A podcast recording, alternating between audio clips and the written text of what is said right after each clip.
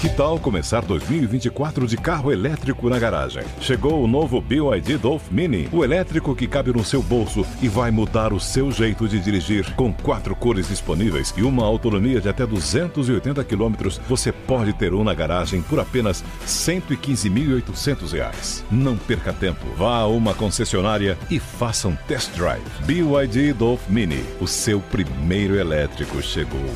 No trânsito, escolha a vida dos pais, tá? Os pais, eles têm aí a liberdade, então, de permitir que o filho retorne ou não, mas o secretário da Educação incentivou muito que os alunos voltem. Ele chegou a dizer que as tecnologias são ferramentas que ajudam, auxiliam, mas que elas não são suficientes. Então, para que os alunos possam é, realmente recuperar essa defasagem, né, por este longo período longe das escolas, é importante que eles retornem. Ele frisou, inclusive, que as escolas estaduais estão totalmente preparadas para esse retorno aí e para respeitar, claro, esses protocolos aí sanitários muito importantes neste momento. Adriana. Caterina Chute, a gente, claro, torce para que essa retomada aconteça com segurança, lembrando que apenas 35% da capacidade de alunos vai poder estar presente neste retorno nas escolas. Agora 10 horas em ponto. Repita. 10 horas. E termina aqui essa edição do nosso Jornal da Manhã. O 20 espectador, mais uma vez, muito obrigado pela sua audiência. Continue com a nossa programação, todo o conteúdo disponível sempre no Panflix. Uma boa semana e nós voltaremos amanhã, Adriana. Até lá. Combinado, Thiago Berraich, até amanhã às 6 da manhã. Valeu por hoje. Boa segunda-feira, boa semana para todos nós. Tchau, tchau.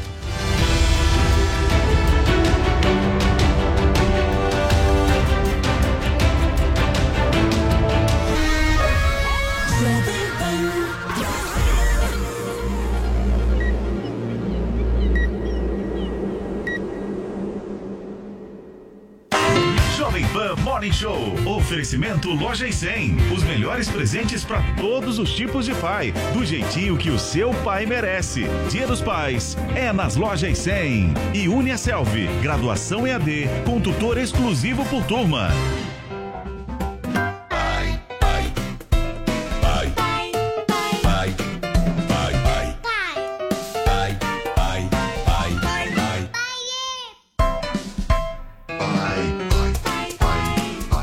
Pai de todo tipo e de todo jeito. Mas todo pai tem uma coisa em comum: um grande coração repleto de amor. Pai, ainda bem que tem. Pais, loja 100. Jovem Pan Morning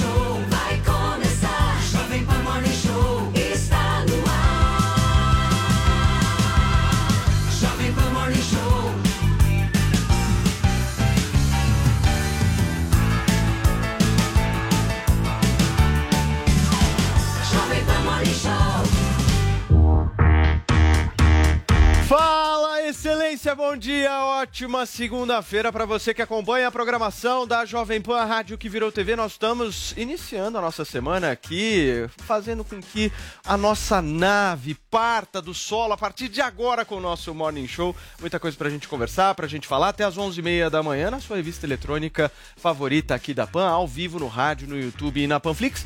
E hoje com uma novidade absolutamente especial. Ela tá de volta. Ela que é a nossa abelha rainha deste programa matinal. Ela que nos conduz, ela que dá o direcionamento aqui deste programa.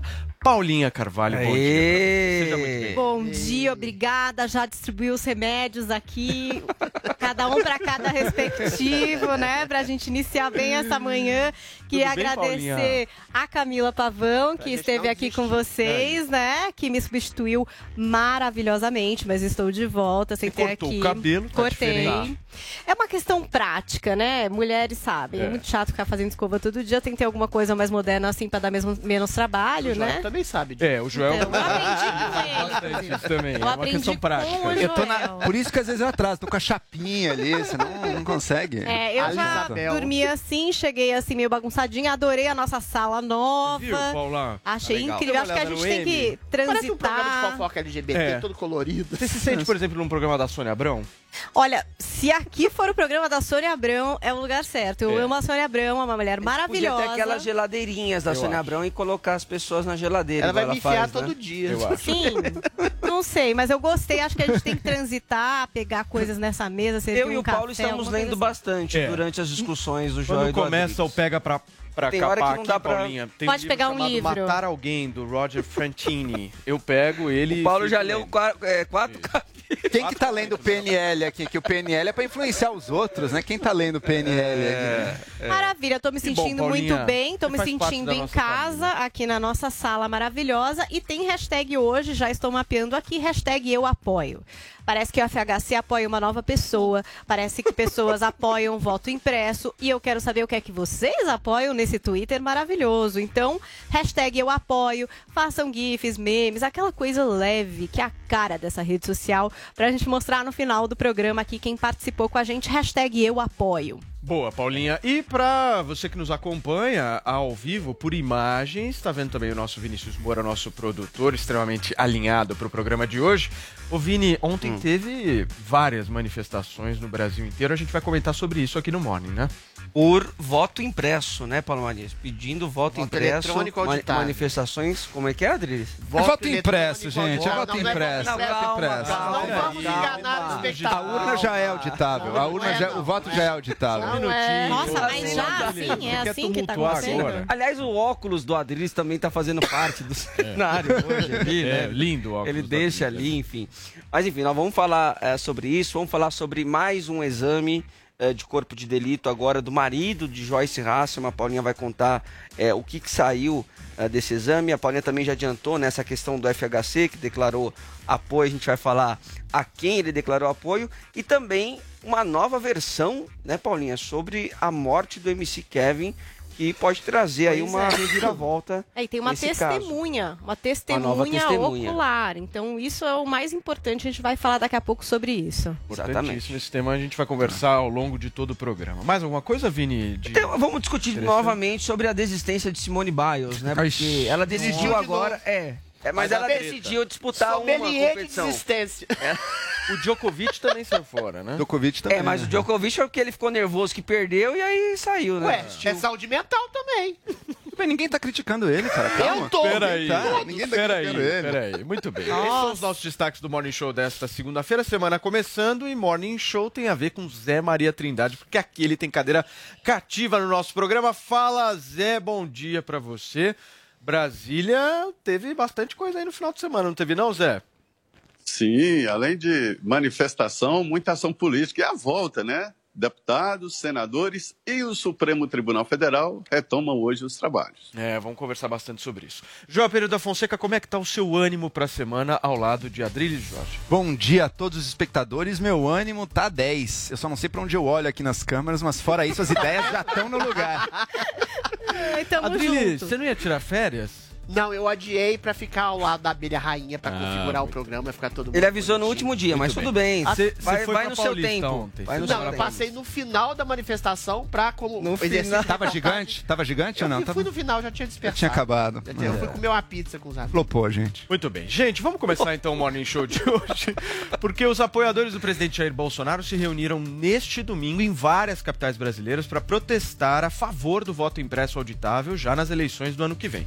O presidente do Tribunal Superior Eleitoral, Luiz Roberto Barroso, e o Supremo Tribunal Federal foram os principais alvos das manifestações. Vamos, vamos ver então todos os detalhes e os destaques na reportagem da nossa Nani Cox.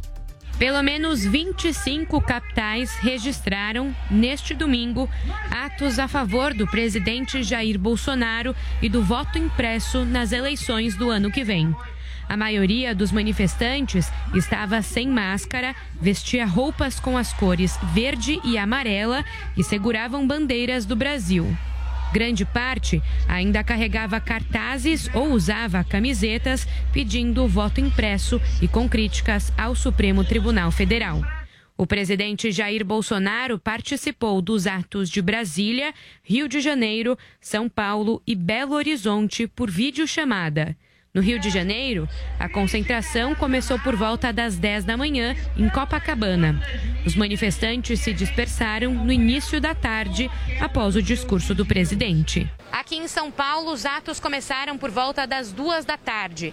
Os manifestantes se concentraram em frente ao prédio da Fiesp, onde o movimento nas ruas colocou um caminhão com personalidades que fizeram os discursos. Os manifestantes ocuparam cerca de cinco quarteirões da Avenida Paulista, com mensagens de defesa ao voto impresso e contra o STF. No discurso por videochamada, Bolsonaro voltou a falar em fraude eleitoral e colocou as eleições do ano que vem em dúvida. Segundo ele, sem eleições limpas e democráticas, não haverá eleição.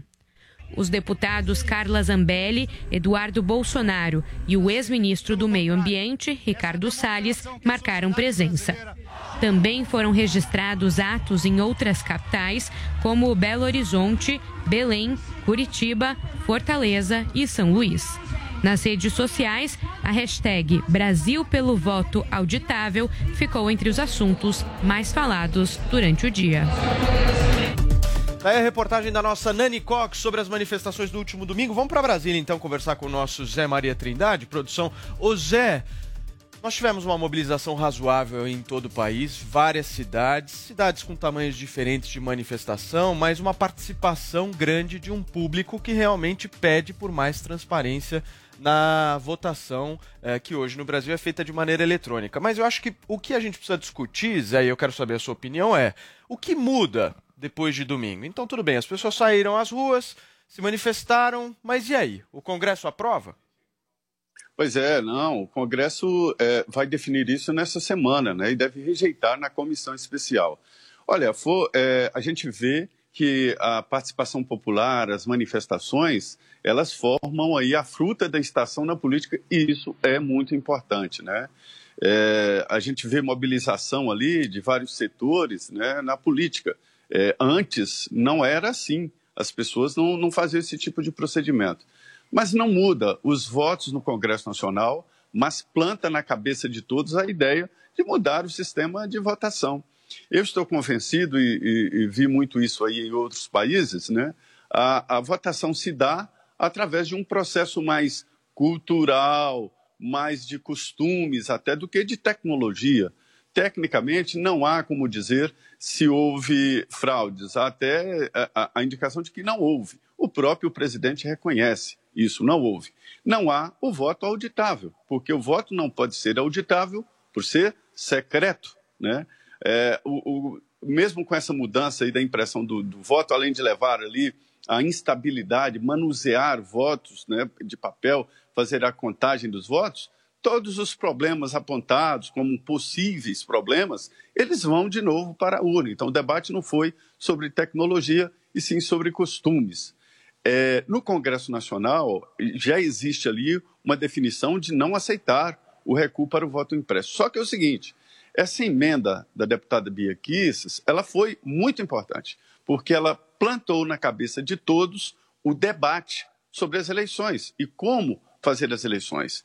É esse o grande valor dessa emenda e desse debate, porque até então ninguém desconfiava e eu vi que nem os deputados sabiam. Não, o, o pessoal, os deputados não sabem como é processada a votação, como é processado o voto. Quer dizer, eles recebem aquele resultado, ah, eu tive tantos votos e pronto. Não é assim. Os partidos recebem dinheiro para fiscalizar. É preciso fiscalizar e é preciso acompanhar e não deixar só para o Tribunal Superior Eleitoral. Então, a manifestação foi importante. Aqui em Brasília, é, mais de 5 mil pessoas na esplanada dos ministérios, de um domingo.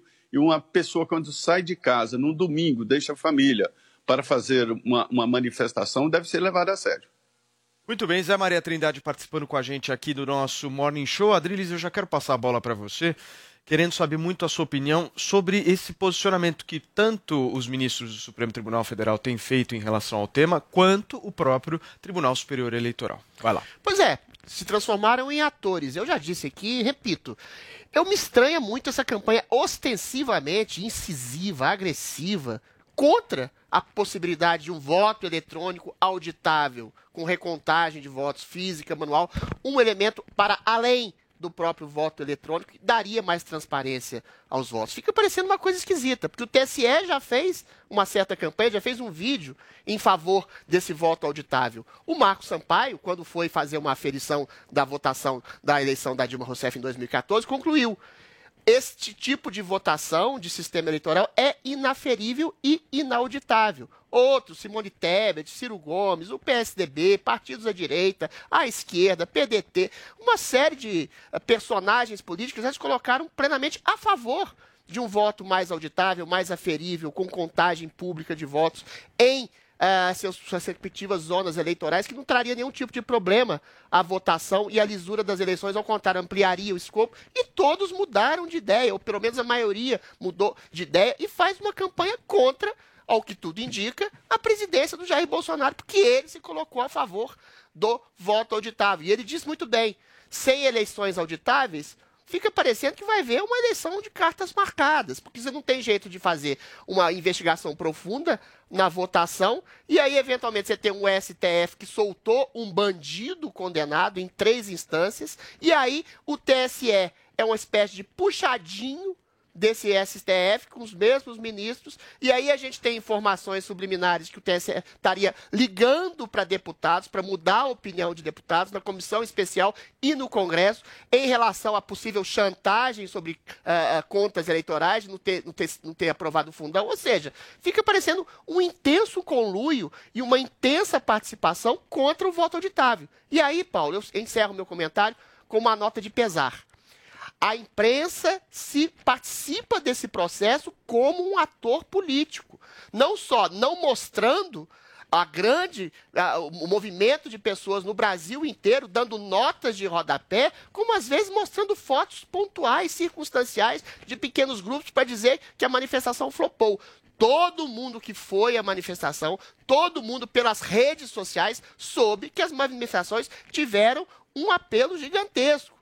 E, eventualmente, quando a imprensa se coloca como ator político, conjuntamente com o TSE, com outros políticos que trocaram de opinião, com uma série de atores políticos, a imprensa deixa de prestar o Perfeito. seu principal serviço em nome do ódio ao presidente. Ou seja, a imprensa se transformou num ator político e pior, um ator político que volta as costas para a sua função primeira, que é a investigação e mostrar a realidade. Okay. A mesma, foi a mesma cobertura das manifestações não, de esquerda. Não, não, até mais. Foi mesma, até mais. Foi, até mais. foi distanciada. Até, o que, que falou da de esquerda semana passada? Não falou uma palavra também, com razão, porque as de esquerda foram minúsculas. Essas. É isso que eu tô querendo dizer. Peraí, essas foram maiores do que as de esquerda.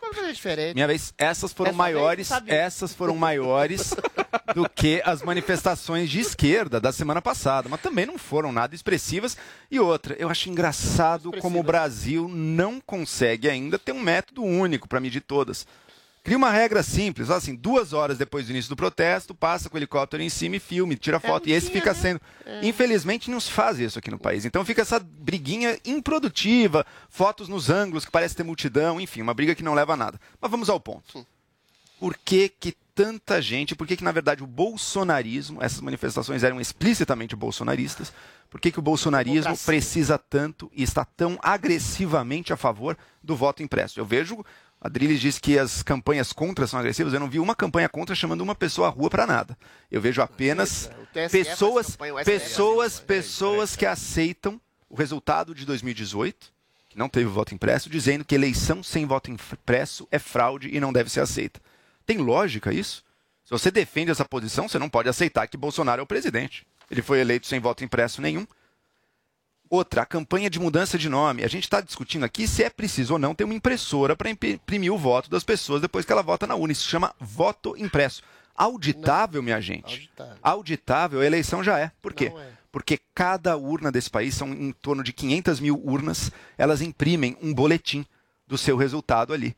Então, se você tiver alguma dúvida da contagem feita pelo TSE, imprimem oito boletins, na verdade, ficam com várias pessoas, inclusive representantes de partido. Então, todos os partidos, os grandes partidos, eles podem, na hora, e fazem isso já, somar por conta própria para ver se o TSE fez igual. E outra, se a sua dúvida realmente é com a contagem do TSE, você não precisa defender voto impresso. Defenda apenas que alguém, um funcionário público, conte os 500 mil papéis das, das 500 mil urnas. Muito mais fácil do que contar 100 milhões de papeizinhos com o nome de cada candidato. Lembrando, por que, que o voto impresso é uma má ideia? voto impresso é uma má ideia. Primeiro, ele vai encarecer as eleições próximo, provavelmente uns 10 bilhões de reais. Não, mentira isso. Segundo, o voto impresso vai Como diminuir. 10 bilhões? Você Segundo, se tiver todos os mecanismos de segurança, tiver contagem, técnicos para consertar as urnas, Tá as nem um impressoras. bilhão, bem, enfim. Segundo ponto, ele vai tornar as eleições menos confiáveis. Por quê? Porque você está usando um método de segurança, de conferimento, que é o papel, que é menos seguro do que o método original, que é o eletrônico. Então suponha que haja uma. O eletrônico contou, deu vitória de um candidato. O papel contou, deu vitória de outro. E aí? O que, que você faz? Quem tem dois números não tem número nenhum. E o papel é mais facilmente fraudável. A gente tem história com voto de papel no Brasil. A gente sabe como é fácil fraudar cédulas de papel. Então vai ser muito mais fácil atores mal intencionados tentarem fraudar os votinhos no papel, os papeizinhos, do que fraudar a urna eletrônica. É impossível fraudar a urna eletrônica? Não, não é impossível. Se conseguisse mobilizar um exército de hackers, milhares de hackers espalhados pelo país, para entrarem nas, dentro de cada urna e mexerem no hardware fisicamente, é teoricamente possível. Mas é muito mais fácil fraudar o papel, porque vão ser centenas de milhares de auditores contando esses papéis. É muito mais fácil um deles fazer coisa errada ali no meio. Agora- Portanto, você vai estar com um método menos seguro para garantir o mais seguro. Isso não vai funcionar. Isso vai, no máximo, dar dois números e não vai dar segurança nenhuma. Essa discussão da tecnicidade a gente já teve aqui no programa diversas vezes. Eu queria entrar em outros dois pontos com vocês em relação à manifestação. O primeiro, como é que vocês viram a maneira que a manifestação foi feita? Porque, por exemplo, a gente não teve É, pneu sendo queimado, é, agência bancária sendo depredada, violência. A gente viu uma manifestação ordeira ali, né? E o outro ponto que eu acho que é, é importante e válido a gente discutir aqui é se vocês acham que essa história toda do voto impresso que a gente está vendo no Brasil, ela poderia ser diferente se o presidente da República não apoiasse. Mas é, é exatamente esse o ponto. Vocês acham que tem uma É certa exatamente Não é nem só que o presidente ponto. Eu apoia, né. Paulo? Não é nem só que o, eu o presidente apoia, né, do- Paulo? O presidente disse que não vai ter eleições se não tiver. O presidente ameaça a Eu República. tô- eu tô É óbvio que tem que se é uma reagir a uma eu ameaça. falando tem que reagir a uma ameaça, Paulo. Calma, o que eu Uma ameaça. o que eu tô querendo dizer é o seguinte: Não, o presidente Jair É Bolsonaro não vai ter eleição. se colocou de maneira muito firme. Ele ameaçou o Brasil. é Ele ameaça o Brasil. Mas não foi ele ele não quem tivesse- levantou esse tema? Acho Não, que... esse tema é antigo. Mas agora, mas agora, foi ele que criou. agora Foi ele que criou. O ponto que o Paulo coloca é fundamental pelo seguinte: esse ponto é antigo. Ciro Gomes, o PSDB, Simone Tebet, todos esses que se colocam agora contra o voto impresso já foram a favor. Aliás, o voto eletrônico auditável já foram ostensivamente a né? favor. Simplesmente porque o Bolsonaro se coloca a favor. E aí eu in- inverto o argumento do Joel. Porque, eventualmente, quando o Bolsonaro ganha as eleições e coloca essa discussão e dá uma transparência às eleições, isso quer dizer exatamente que ele está preocupado com a lisura das eleições para além dele como personagem dessas eleições, né? E, eventualmente, quando você pergunta, Joel, em relação à, à campanha, não há nenhuma pessoa fazendo campanha na rua contra o voto auditável, realmente não tem. Porque quem faz essa campanha são as próprias instituições que comandam o processo eleitoral no Brasil. O Barroso ontem mentiu. Ele mentiu, falou que a vida ia ficar pior com o voto eletrônico auditável, falando que caminhões teriam que ser contratados para recontagem de votos, com milícias podendo deturpar e enviesar esse caminho e deturpar esses votos. Mentira! É mentira, é verdade a isso, Adriano, isso é recontagem verdade. dos votos, segundo o projeto lá do Felipe Barros, lá da, da Biaquice, seria feito nas próprias zonas eleitorais, ou seja, isso seria um elemento a mais, quando você fala assim, ah, você tem a- a- o resultado da votação em cada, ur- em cada zona eleitoral, e depois os partidos podem fazer essa aferição, não há estrutura política partidária para fazer essa aferição. E depois, na totalização, ninguém sabe exatamente conferir exatamente o resultado com o resultado final. Ou seja, essa recontagem em cada zona eleitoral seria um elemento a mais. E aí, Agora- quando você tem uma campanha mentirosa, Adriles, tem um partindo do próprio presidente do Tem um TSE contra, você fica exatamente na um suspeita, ponto. porque Tem o presidente do pode- e o STF e o TSE fazem campanha contra Peraí, o governo sistematicamente.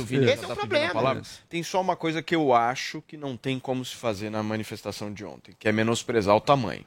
Tem mobilização, É isso. tem gente. Eu acho que essa é a base de sustentação do presidente da República. Sai exatamente daí. E pacífica, e eu vi, eu vi gente falando assim, "Ih, isso aí não tinha ninguém. Pelo amor de Deus, tinha gente. E gente da imprensa. É, é, Paulo, é, é que, é que, que significa dizer, sim, sim, o Bolsonaro, vamos lá, ele é o único político que consegue trazer multidões para as ruas. Mas quando a gente fala que não foi um grande sucesso, é que é o seguinte, a gente já viu sete quarteirões cheios de bolsonaristas. Mas se a gente vê um e-mail, né, se a gente vê um ah, e-mail, se a gente vê um e-mail, a gente diz, olha, infelizmente temos que reconhecer, ele não está trazendo tanta gente, ele não está trazendo tanta gente como já trouxe no passado. É uma constatação de fato Qual ali. O presidente muita... da República traz pessoas para a rua em protesto a favor da presidência, vamos favor lá, de uma vamos lá, Adriles. partidária Adriles, treine, Adriles, a manifestação atual da esquerda foi maior. Foi maior, é mas de dúvida. Maior. Mas se você comparar com a manifestação do impeachment, obviamente foi muito Eu peço aos dois, especialmente ao Adriles.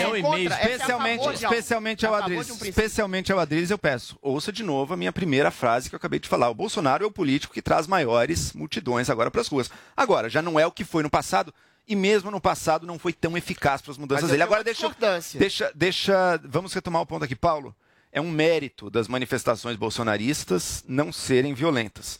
E isso é algo que passou da hora de ser um consenso de todos, da direita e da esquerda. É inaceitável, é injustificável manifestações que depredem, que destruam coisas, que botem fogo, mesmo porque estratégia. Parte da esquerda, você concorda com isso, né?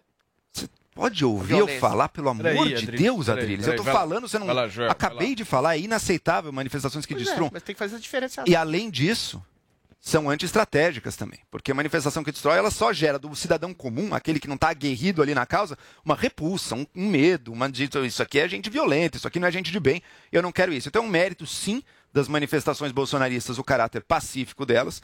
Elas já foram maiores, mas ainda têm um tamanho relevante. Agora elas erram totalmente. E agora eu vou fazer a parte final, que é o seguinte, Paulo, você perguntou, será que o Bolsonaro defender não muda a questão? Olha, eu defendo 100% o direito do presidente da República se manifestar sobre todas as pautas do país. Inclusive, ele tem muito mais direito de fazer isso do que um ministro do Supremo. Esses deveriam guardar mais discrição. Esse... Agora, a partir do momento que o Bolsonaro não defende, mas ameaça o Brasil. Ele não ameaçou. Quando ele diz que não, se não tiver o tal do voto impresso, vai ter, não vai ter eleição. Isso é inaceitável. Isso é uma ameaça é uma direta à democracia é brasileira. Isso aí nas... e Adriles, e Adriles, e Adriles, e Adriles, é minha vez. E Adriles, e Adriles, agora quem vai falar é a última frase, é a última frase. E Adriles, não, não. E Adriles, se você for um democrata, você também tem que condenar, condenar a fala do presidente.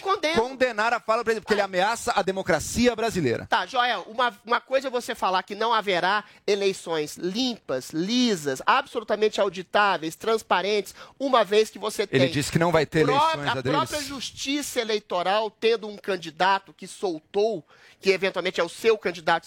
Uma a justiça eleitoral um não soltou o Lula, cara. Que separa as coisas. A justiça eleitoral é um puxadinho do Supremo ah, Tribunal Federal. O Supremo Tribunal Federal tem ódio, ah, ódio. Isso na palavra dos próprios ministros. Moleque, genocida, nazista e fazem campanha. O que o Bolsonaro fala deles? Ele tem ódio Bolsonaro. do Supremo também. Ele tem ódio. Eu tenho ódio de vocês. Eu quero ouvir. Tá, mas ele falou O que o Bolsonaro falou? O que o Bolsonaro falou do Supremo? O que o Bolsonaro falou do Supremo? Deixa eu falar, por favor. Ele tem ódio. Não, não, não. Quem chama de genocida, assassino, nazista é o Supremo Tribunal Federal e o Supremo Tribunal Federal, através do TSE, comanda as eleições. E essas manifestações não são TSE e Supremo são diferentes. São pró uma maior transparência transparência das eleições vai ter do Brasil. Menos. Pró, exatamente, okay. democracia. Okay. E quando o próprio TSE faz uma campanha contra a lisura das eleições, uma maior lisura, a gente desconfia. Ok. Adriles, vai ter um menos. Joel. Eu só, Vini, fala um pouco. Eu só discordo, Paulo, que a resistência é, ao voto impresso seja porque o Bolsonaro está defendendo essa pauta. Eu acho que a resistência é porque ele está apoiando a pauta sem apresentar um elemento provas. concreto. É, provas. Sem, aprove... prova sem apresentar uma nenhuma. prova sólida. Deixa eu ouvir ele tem, O sistema tem... não permite. Boa aí, Adri, só um minuto. Ele tem falado sobre falar, isso a primeira, a primeira Calma, vez, a é primeira é vez, se não me engano, fazendo, Joel. Isso aqui não é uma competição, nós estamos fazendo uma conversa, isso aqui é uma roda de conversa. Calma. Se não me engano, não, foi... É uma competição Nós estamos tentando fazer Debate uma conversa. Fala, Vini, deixa o Vini falar. Se não me engano, a primeira vez que ele falou foi nos Estados Unidos, um pouquinho antes da, da pandemia ser decretada. ano passado. E até agora ele não apresenta Nada, Fica com zero. essa história de. Deixa eu ouvir. De novo, é fake tem de ter prova é contra só, a favor desse sistema. É só fake de zap. perfeito. Você some é quero ouvir. E aí não tem Claro que dá pra ter prova. Sabe qual é a prova? alguma. Posso te dizer como é que pode ter prova? Tá o microfone dos dois, porque eu preciso Posso dizer Brasília. Eu quero ouvir o Zé Maria Trindade sobre isso. Ô Zé, você acha que se o Bolsonaro não tivesse liderado esse processo, a história seria diferente? Qual é a sua avaliação? Seria diferente. O que acontece é o seguinte, Paulo: o, o presidente Jair Bolsonaro ele tem um jeito de, de, falar de política e de fazer política diferente, diferente de outros presidentes da República, né? É, existem várias pautas defendidas por outros ex-presidentes da República que não tiveram essa é, intensidade. A maneira como ele trata do tema é muito tenso. Aí atrai sim defensores de um lado e atrai adversários do outro, né? É, o jeito do presidente falar é assim, ele é assim, e foi isso que o levou, inclusive, à presidência da República. Se ele não tivesse defendido com tanta ênfase assim, o debate seria diferente, mais técnico. Agora não, virou isso aí. É, é, é, esse debate é muito tenso e sem levar em consideração argumentos, né? É, o presidente Jair Bolsonaro coloca contra a parede o Congresso Nacional. E mais do que isso, ele leva o assunto para o Palácio e uma derrota no Congresso será uma derrota dele, uma situação que não seria necessária, né? Mas é, eu, eu, eu, continuo achando que esse é um debate que deve ir adiante, né? Tecnicamente não precisa, mas é, é, a gente sabe que as eleições são realizadas segundo costumes, não adianta isso. Se uh, o povo está querendo, ou mais cedo ou mais tarde, o Congresso Nacional vai ter que adotar. Muito bem, Zé Maria Trindade participando com a gente aqui do Morning Show desta segunda-feira. Zé, um abração para você, ótima semana de trabalho e amanhã a gente se encontra. Isso aí, muito obrigado, até amanhã. Valeu. E olha, gente, ainda falando em eleição, pela primeira vez o ex-presidente da República, Fernando Henrique Cardoso, declarou o seu voto para 2022. Vini, vai ser no Lula mesmo? Olha, muita gente estava achando que, que, ele poderia apoiar o Lula depois daquele encontro, né, Paulo? Depois daquele almoço entre os dois, aquela foto entre os dois dando Não, soquinho, E aí ele né? também tinha falado, né, que entre Bolsonaro Isso. e Lula... Nessa circunstância, nessa hipótese, ele ficaria... Era o segundo turno, né? Ele tava... É, Só que, obviamente, obviamente que isso gerou uma certa indignação entre os tucanos, principalmente aqueles que é, esperam ser candidato pelo partido à presidência em 2022. No caso, Eduardo Leite, Dória, né, e tem outros ali uh, que também vão participar uh, das prévias. Mas, neste final de semana, na reinauguração ali do Museu da Língua Portuguesa, houve um encontro né, entre o Fernando Henrique e o Dória, e aí eles gravaram um videozinho curto, inclusive estava o ex-presidente Michel Temer também, e aí o Fernando Henrique declarou seu voto para 2022. Vamos ver que temos alguma presença na vida brasileira, portuguesa, internacional, não fizemos mais que a nossa obrigação, servir bem ao, ao país e ao povo. E, sobretudo, estamos agradecidos ao fato de estarmos juntos aqui. É muito prazeroso e muito obrigado a você e a Bia. Obrigado. Obrigado. obrigado. Viva a democracia! Aí então, eu acho que cortaram o, o, início do vídeo aí, que o Fernando Henrique é, declara o, é, o principal. O voto. É. Inclusive, é o principal. A gente, vai, a gente vai tentar retomar, mas o Fernando Henrique declara então. É, ele fala assim: o Dória será candidato em 2022 e tem o meu voto. Tá atropelando é? as prévias. Então, é isso que eu ia falar. É Quer dizer que já é, já é o Dória? Já tá, já tá, tá declarando que o Dória vai ser o candidato do PSDB. Bom, essa é uma das perguntas que a gente vai fazer pro Eduardo Leite na quinta-feira. É, estará aqui com a gente. Boa. Eu acho que o Eduardo, da Panflix, Eduardo deve ter gostado muito né? Vamos ver. esse videozinho. Joel Pinheiro da Fonseca, o que muda na construção da candidatura do Dória é um apoio desse? Ajuda, tem um apoio do Fernando Henrique, mas de forma alguma muda o jogo, né, gente? O PSDB vai ter prévias para ver quem vai ter a vaga do partido para disputar a presidência. E que bom, que bom que o Fernando Henrique, eu considerei um equívoco tremendo ele ter se encontrado, tirado foto com Lula lá atrás. Acho um erro isso, por quê? Porque o Brasil precisa fugir dessa ideia de Lula e Bolsonaro. Então, se você quer trabalhar com um possível segundo turno, que no momento é provável, até um possível segundo turno Lula-Bolsonaro, ok, discuta. Eu não vou discutir com ninguém sobre isso. Porque eu sei que esse segundo turno não é uma realidade. Esse segundo turno é uma possibilidade. E tem tempo para mudar, Adriles. Lembre da eleição do Zema em 2018, como mudou tá na reta final. Temos bastante tempo para mudar até aqui. Eleições, reviravoltas acontecem e quem canta vitória antes da hora, muitas vezes acaba se decepcionando. O próprio Fernando Henrique é exemplo disso. Então, Agora, temos muito o que mudar e o Henrique- importante é fugir da polarização. Henrique, ele, defendeu não o Dória. contribui para a construção de uma terceira via, né? Ele, é muito dúbio, ele tem posicionamentos sempre Exato. mais pró Ele é muito diplomático, ele é muito Não, diplomático. ele é esperto, Ele, se aproximou, ele se aproximou demais do Lula, então eu considerei um erro total ele ter feito isso, então realmente atrapalhou, Será mas que foi bom. erro ou foi cálculo? Tá defendendo o Dória. Não, não foi. Adriles, ele não é petista, pode ter certeza disso. Pode ter certeza disso. Você Você nem conhece ele. Ele não é petista. Agora, eu posso te dizer o seguinte. Gente, eu tinha é, esquecido. eu conheço o Fernando? Henrique há 30 Ele não é. anos. Você não conhece ele? Ele não conhece, Você é doido. Todo mundo conhece. Para encerrar, Joel, vai lá.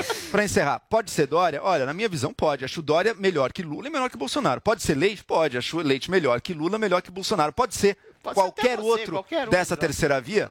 Pode ser. Há muitas opções melhores que esses dois. Eu acho que dever. Eu não discuto com ninguém quem que ele vai votar no hipotético Lula-Bolsonaro. Eu discuto o seguinte: ok. Mas, independentemente de qual for o segundo turno, nesse primeiro turno, o dever de qualquer brasileiro é escolher alguém melhor do que esses dois. Agora, Adriles, como é que você vê esse papel do Fernando Henrique nessa construção? Ele presta um serviço à terceira via? Não, ele não presta de serviço a uma coisa que não existe, que já é nat morta. O Joel fala que é um erro ele ter dito 386 vezes que ia apoiar Lula contra Uma vez. Bolsonaro. Isso não é erro, isso é cálculo. O candidato de Fernando Henrique Cardoso, o candidato da maioria do PSDB, chama-se Luiz Inácio Lula da Silva. E sempre foi assim. Isso é uma coisa oriunda daquilo que se chama em teoria política teatro de tesouras. O PSDB e o PT são como o Partido Democrata e o Republicano. Só que aqui eles são duas manifestações da mesma esquerda. O PSDB mais social-democrata e o PT mais uma esquerda mais aguerrida, mais marxista, mais raiz. Agora está mudando eventualmente, mas foi assim durante 20 anos. O Fernando Henrique, até na eleição do Serra, em 2002, a alegria que ele teve em passar a faixa para o Lula era nítida e invisível. Aí o PT entrou numa corrupção desenfreada, maior da história da República, e ele teve que se afastar. Mas agora ele sabe que o PSDB não tem a mais remota chance com o candidato João Dória, que é um candidato natimorto que tem 70% de rejeição no seu próprio estado. É uma jogada arriscada? É.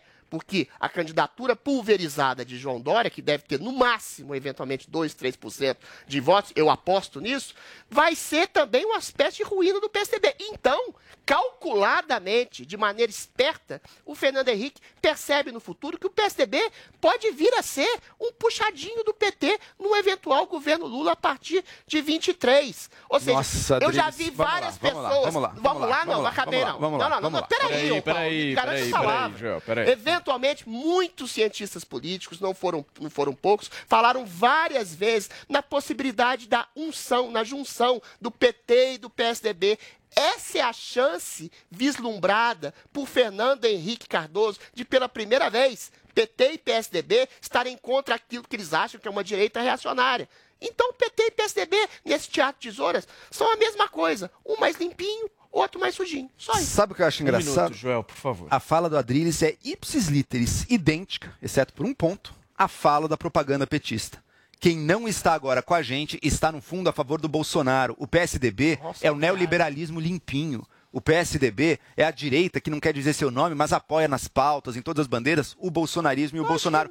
Tanto que apoiaram na eleição Nem de fala 18. isso mais. Mo- Leia cientistas políticos de esquerda. mais. Só de Leia. esquerda. Beatriz, você é um militante da direita, tem militantes da esquerda que falam a mesma coisa. Um torcedor, um verdade. torcedor. Ixi, verdade, a verdade cara. bolsonarista. Vamos lá, vai, vamos lá. Então, os torcedores do outro lado falam a mesma coisa. E por quê? Porque a pior coisa para os dois lados neste momento é aceitar que existe uma possibilidade de não ser um contra o outro. E sabe o erro estratégico? E sabe, e sabe o erro estratégico tá que você é comete? Adriles? Veja só, olha o, olha o absurdo ao qual o, Adri- o seu discurso chega. Quando você diz que se PT ganhar, o PSDB vai tentar ser um aliado puxadinho. Vai. Gente, você tem alguma dúvida? Até se o PSDB estivesse apoiando, digamos, de forma estratégica o PT, você tem alguma dúvida que no dia 1 o PSDB ia tentar se fincar o pé como uma oposição ao PT no Não. país? É óbvio. Seria gente. Ia É óbvio. É óbvio. ministério. É amador de um Ia jeito que não dá pra pleitear acreditar. ministério. Amador de um jeito que não dá do acreditar. PSDB agora que ele não tem Você não tá por dentro do PSDB, tá? Você conhece é se alguém? Quem você conhece? do PT no eventual governo Você conhece? Eu conheço muita gente do PSDB, fazendo Adriles. sabe que Dória é um personagem natimor. Eu conheço muita gente do PSDB. Peraí, eleições. peraí, Joel. Ô, Joel, peraí, você falou, Joel, só um minuto. Você falou. Peraí, você, falou, agora ele fala. Peraí, peraí. Senão ninguém vai falar. Fala, Driles, encerra o seu Não, pensamento. eu já falei o que eu tinha dizer. O sonho e a projeção, que é minha vez, cara.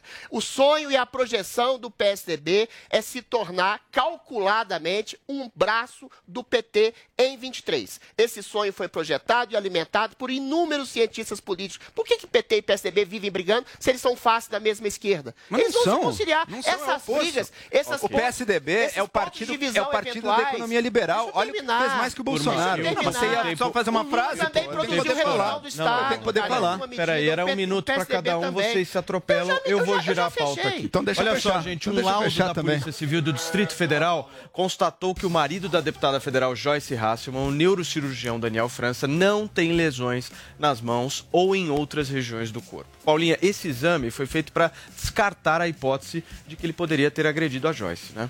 Foi, foi feito em 26 de julho, inclusive. E aí agora, nessa última sexta-feira, a gente teve o resultado que constata essa ausência de lesões recentes. E tudo por causa disso, esse questionamento, essas insinuações que começaram a surgir, principalmente na internet, de que o Daniel poderia ter agredido a esposa. E a Joyce já disse que pretende processar, né, quem levantou essas falsas suspeitas sobre o marido dela. Inclusive, na última quinta-feira, ela contratou advogado criminalista amigo de Adriles Jorge, Cacai, Antônio Carlos de Almeida Castro. Já falamos bastante de Cacai por aqui, não é? O Paulo, o, Paulo, o Paulo conversou com ele num clima assim personagem positivo, querido, né? né? Positivo. Paulo Matias também muito muito, amigo muito de Cacai, Cacai, bom. pois Cacai, Cacai é é o o novo advogado de advogado. Joyce. Hasselman. Ele que está nos Estados Unidos, mas já está voltando ao Brasil Augusto- e inclusive Eu tenho que falar, o Augusto do Pinks falou que quem contrata o Kaká é porque ele é culpado. é porque é culpado. Advogado milagreiro.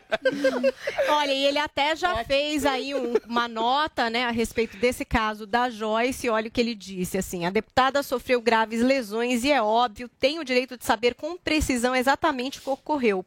Por isso, a defesa técnica está se habilitando para contribuir na apuração dos fatos, sem nenhuma pretensão de participar ativamente dos atos investigatórios que são de competência exclusiva da polícia. Então, é isso, saiu então o laudo e a Joyce nessa promessa de, de fato, entrar com processo para quem levantou a suspeita em relação ao marido dela. Inclusive, esse caso da Joyce foi um dos casos que parou as minhas férias, assim, porque é o tipo de coisa tão estranha, né? É. que chama É. atenção É. demais. E É. agora, com essa questão da falta dessas Você câmeras. acompanhou nas férias, né, Paulinha? Não, chamou atenção. Muito. Isso, Parou as isso férias da chamou Paulinha. atenção. Isso eu Parou falei, gente, calma. Eu oficina. quase voltei pro grupo do Morning Show, mas aí eu pensei melhor.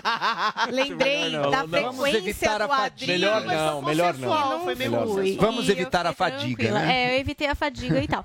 Mas realmente é um caso muito estranho, né? E agora vamos ver como é que vão apurar, porque já teve a questão É. das câmeras, as que existem foram verificadas, algumas em ausência, né, na porta ali, enfim, essa- esse questionamento sobre a segurança. É, então retiramos então a probabilidade e a hipótese de uma agressão física do marido. Totalmente? certo? Não, não sei, tô colocando aqui É, em debate. diminui, né? Retiramos. Não, ele, ele teria É. marcas nas Mas- mãos, mas se ele tivesse 14 batido, se ele dias. tivesse dado porrada e tudo, Não, foi feito no teria, dia teria 26, marca. Ou seja, são duas as hipóteses. Ou ela caiu e dias levantou, caiu e levantou, caiu e né, levantou, dia ou alguém invadiu. Eu acho que a questão Certo? do remédio tá ganhando. É, mas a invasão também parece que não, né? Porque não, É. não tem nenhuma Tem evidência de invasão Eu nenhuma acho que a questão ali. do remédio tá Então, ganhando fica, força. Sobra remédio, ela Eu tava dopada, caiu, teve convulsões, não sei, alguma O que, coisa você acha, Adrilis? Tá ganhando força o Eu negócio do quero que remédio? eventualmente sejam esclarecidas outras coisas. Primeiro, exame de corpo de delito. Esse é o principal. Ela foi agredida em pé? Foi agredida deitada? O tipo de lesão que ela sofreu dá pra ter. Foi de convulsão? Porque esse é o principal. Ou foi de ferimentos causados por outras pessoas? Porque se eventualmente ninguém entrou lá, a única hipótese é que ela tenha convulsionado. Ou então que ela tenha sofrido as agressões em outro lugar, espalhado o sangue. Ou seja, só tem pergunta e nenhum tipo de esclarecimento cabal e objetivo até agora. Esses ferimentos poderiam ter sumidos ao longo do tempo? Ou seja, por que, que ela não deu entrada no hospital imediatamente ou na polícia imediatamente? Por que, que ela demorou dias para fazer essas duas coisas e quando fez, fez de maneira anônima? O que há é a intenção que, ao que tudo indica, leviana de Joyce de espalhar para hostes bolsonaristas que ela atribui inimizade, sendo que era uma política totalmente irrelevante hoje. Ninguém queria, quereria fazer um atentado contra Joyce. Para quê? Por vingança, por ódio, por maluquice? E, eventualmente, ela é uma figura excêntrica, ela é uma figura mitomaníaca, que reiteradamente mente, mentiu até sobre a facada do presidente uh, recentemente, e, eventualmente, pesam todas as suspeitas. É, infelizmente, graças à mentira dela, a gente está falando de uma maneira até, eventualmente, eu acho isso complicado, jocosa, de uma coisa que é muito grave, que é a agressão a mulheres, ou ela ter um problema de saúde, Mas esse é um o problema ponto. neurológico, e ela está transformando através das mentiras e da excentricidade e do oportunismo dela, a agressão que ela eventualmente talvez tenha sofrido numa piada. Isso é muito grave. Então, você acha que retira 100% a probabilidade de uma agressão do marido, Joel, depois disso? Não, eu imagino que 100% não, mas também diminuiu muito a chance de ter sido isso com esse Sim. exame de delito. Então, e é o que a Joyce vem falando também, não foi o marido dela, ok, também não tem motivo para duvidar disso neste momento, dado que o exame também foi nessa direção. Eu queria levantar duas coisas. Uma que o Adriles disse, eu concordo, foi leviano da parte da Joyce, sendo que ela admitiu que não se lembrava do que ocorreu, ter acusado pessoas. Você não pode. Você não pode sair acusando alguém se você não tem a menor memória do que aconteceu com você. Foi totalmente leviano e irresponsável. Ao mesmo tempo, eu queria deixar marcado aqui também, eu considero de uma baixeza quase indizível cenas como que eu vi num dos protestos de ontem, uma foto, acho que foi lá de Brasília, em que uma pessoa tinha um boneco da, Pe da, da Peppa Pig, Pig. do- não, não era nem da Peppa, era da Pig, dos Muppets, toda cheia de band-aids ali, meio representando a Joyce. Isso É, é, de uma, isso é isso é de uma, isso é de um exceção, né? caráter indizível e muito, muito, muito baixo. E as manifestações de direita têm um mérito, não, não fazem a depredação, o vandalismo. Mas esse tipo de violência simbólica também é muito condenável. Paulinha.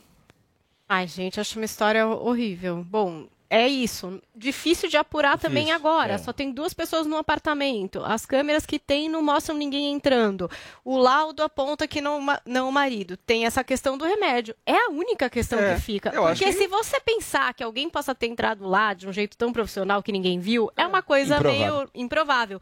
Mas também é uma coisa que me- eu fiquei pensando, assim, como mulher, que medo, né? Então, quer dizer, alguém entrar e Mas te dar uma porrada a noite inteira se acordar cara, na- na- na- na- na É um, coluna, é um na ferimento de vértebra. alguém que apanhou de pé. É, exatamente. Parece ser uma alguém coisa que de alguém apanhou de pé. Pé, Bom, eu não tenho a menor ideia, mas ninguém convulsionado, eu não acho que é uma história muito de horrorosa. É, no olho, no dente, na vértebra, na coluna. agora, é para muito você acusar alguém de ter feito isso, Muito estranho. de ter entrado, ter uma- tem um que ter elemento. provas, né? Não tem- dá para dizer que tem tem um provas e ponto, não ter Joel. prova nenhuma, né? Tem um ponto na urna e na Joyce. esse tema. Ela consegue ganhar uma sobrevida, eu acho, Total. nesse discurso, com o exame retirando o marido dela dessa sim. Mas cadê o corpo de possibilidade. delito? Por que tá demorando tanto? Eu acho que ela ainda consegue, porque ela vai ficar ainda naquele discurso de que não, invadiram, só que a câmera não pegou. é, Sim, e- mas a minha pergunta principal é: cadê o resultado do exame de corpo de delito? Que vai indicar se ela apanhou de pé, deitada, se ela convulsionou. Isso dá pra saber. Ou não? Muito bem, gente, são ah, 10 horas e 46 minutos. Pedi o like de vocês, nós estamos com quase 33 mil pessoas ao vivo nos acompanhando no canal do Morning Show no YouTube. Deixa o seu like aqui, porque ele é parceiro e ajuda muito a gente ter mais alcance ainda e o programa ser ah, visto por mais pessoas ainda. Então dá aquela força, deixa o seu like pra gente. Vamos nessa, produção? Na Panflix, você curte a competição mais trash do mundo. Hoje eu vou fazer o, a bolonha. O bolo de espinafre da Jamaica. No Master Trash. Mas se você tem uma pergunta pra fazer, é com ele. Boa tarde, Bolsonaro. Eu sou casada há 20 anos. Eu gostaria de saber o que eu faço para meu marido ficar feliz. Pede o divórcio. Baixe agora na App Store ou no Google Play, no celular ou tablet. Panflix, a TV da Jovem Pan de graça na internet.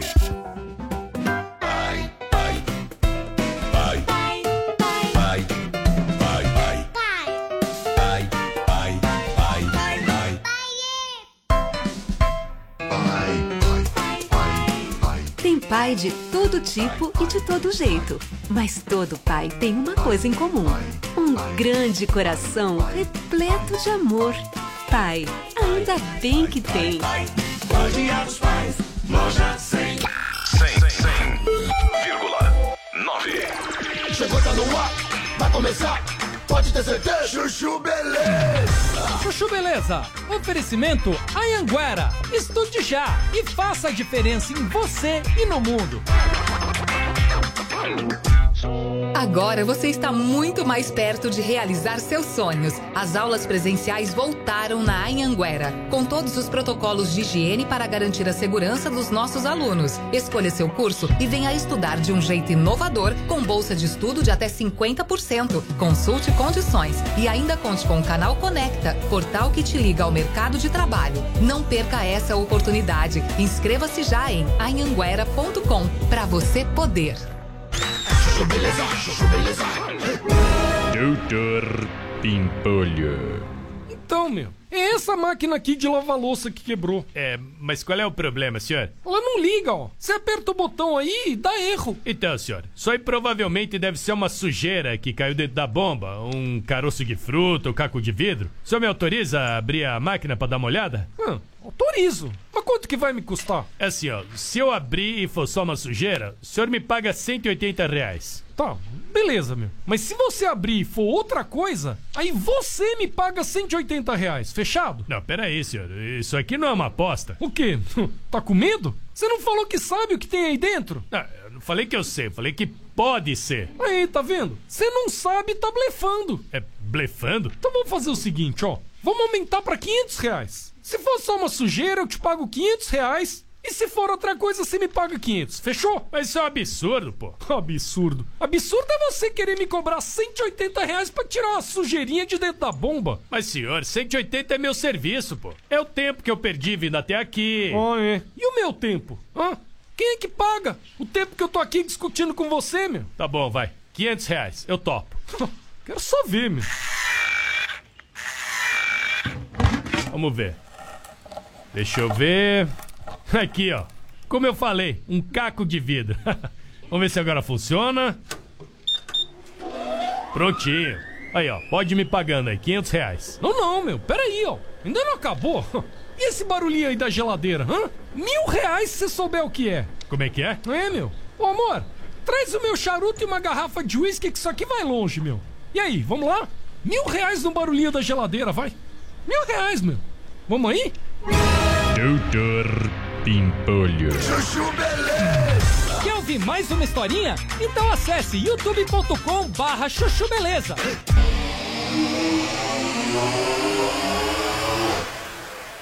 50 minutos, estamos aqui para todo o Brasil ao vivo na Jovem Pan Rádio que virou TV e a nossa tag de hoje bombando, né, Paulinha? Muita gente participando aqui, contando o que a- apoia, o que não apoia. Apoiam coisas que são ditas aqui, mas também reprovam. De uma forma educada, como o pessoal costuma fazer aqui no Twitter. Participem, hashtag eu apoio. Não tô vendo muitas montagens. Cadê o nosso departamento de Photoshop aqui do Twitter? É, tô esperando. Precisamos de memes, memes criativos. Sim, É, por certo? favor. Muito bem. Gente, vamos girar a pauta aqui no Morning Show porque um novo depoimento pode causar uma reviravolta hein, nas investigações da morte de MC Kevin.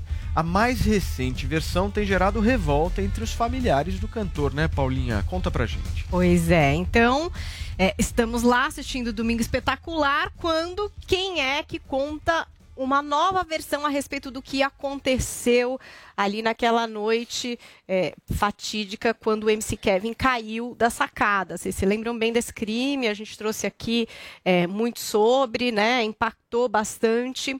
E aí a gente tinha a Bianca Domingues, essa garota de programa, que estava lá, estava dentro do quarto. Ela já tinha prestado depoimento, assim como dois amigos que de alguma forma estavam também ali participando. Então, a gente tinha o Jonathan e o MC KV. VK, desculpa, gente, VK. errei. VK. Aí, é, cada MC é muito É KV, MC. VK. Bom, KV. tudo bem. Estavam esses dois caras. E aí, cada um foi lá, contou sua versão. Aí falaram mal da menina, que a menina mentiu ou não mentiu. Ficou aquela discussão, aquela dúvida. O que, que aconteceu? Através do advogado conversando com o Cabrini, ela mudou o depoimento dela, mudou a versão dela. Inclusive, já apresentou à polícia, ao Ministério Público, essa nova versão. E o que é que tem de novo nessa nova versão? Algumas coisas que ela se lembrou.